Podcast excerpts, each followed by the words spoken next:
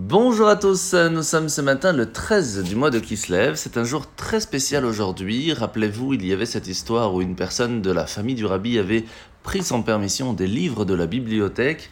Et c'est en fin de compte aujourd'hui que le juge prit la décision à ce que le rabbi ne doit pas se déplacer au tribunal par rapport à ce sujet, mais que c'est lui le juge qui se déplacerait chez le rabbi pour en discuter. Et c'est pour cela que ce jour est très spécial, le jour où même le juge américain comprit que le rabbi était très spécial. Alors nous sommes aujourd'hui dans le Tanya, dans un tout nouveau chapitre de la dernière partie de ce Tanya du Kuntra Saharon, le chapitre 5.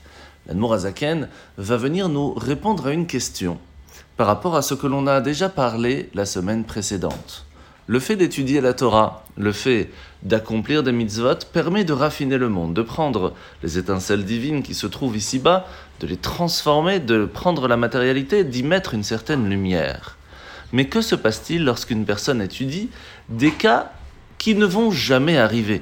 Est-ce que cela va vraiment réussir à faire transformer le monde? Et la réponse est oui. Pourquoi? Imaginons que nous étudions l'interdiction de faire quelque chose, mais qu'aujourd'hui ce cas n'existe pas. Quand même, nous allons pouvoir de façon spirituelle séparer le bien de ce qui n'est pas bien, réussir à faire la différence entre ce qui est permis et ce qui ne l'est pas, ce qui fait que l'étincelle divine pourra se détacher de ce monde pour pouvoir monter à un niveau plus haut. C'est ainsi que nous allons réussir à transformer le monde, quel que soit ce que l'on étudie.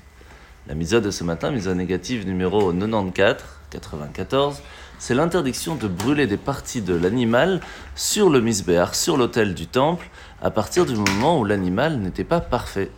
Mise négative numéro 95, 95, c'est à partir du moment où un animal n'est pas parfait, même si c'est une toute petite problème, eh bien c'est interdit de l'amener sur l'autel. Mise négative numéro 76, 76, si une personne non juive veut amener un korban, un sacrifice au temple, il peut le faire. Mais attention, lui aussi devra faire attention que son animal est parfait. Mitzvah négative numéro 97, 97. À partir du moment où nous avons pris la décision d'amener un animal, on doit y faire très attention pour ne pas qu'elle tombe et que peut-être se fasse très mal.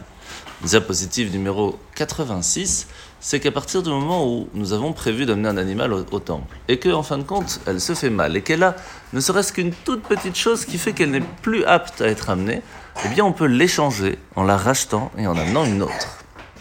La paracha de la semaine sommes donc parachat Vaishlach, où Esav va offrir d'escorter Yaakov et sa famille jusqu'en Israël. Mais Yaakov ne va pas être d'accord en lui promettant d'aller le voir un de ces jours sur le mont Seir, mais ne va jamais arriver jusque-là.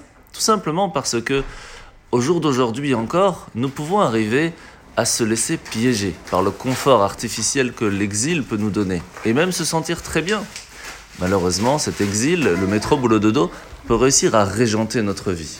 C'est pour cela qu'on doit neutraliser cela, le pouvoir que ça va sur nous. Comment faire?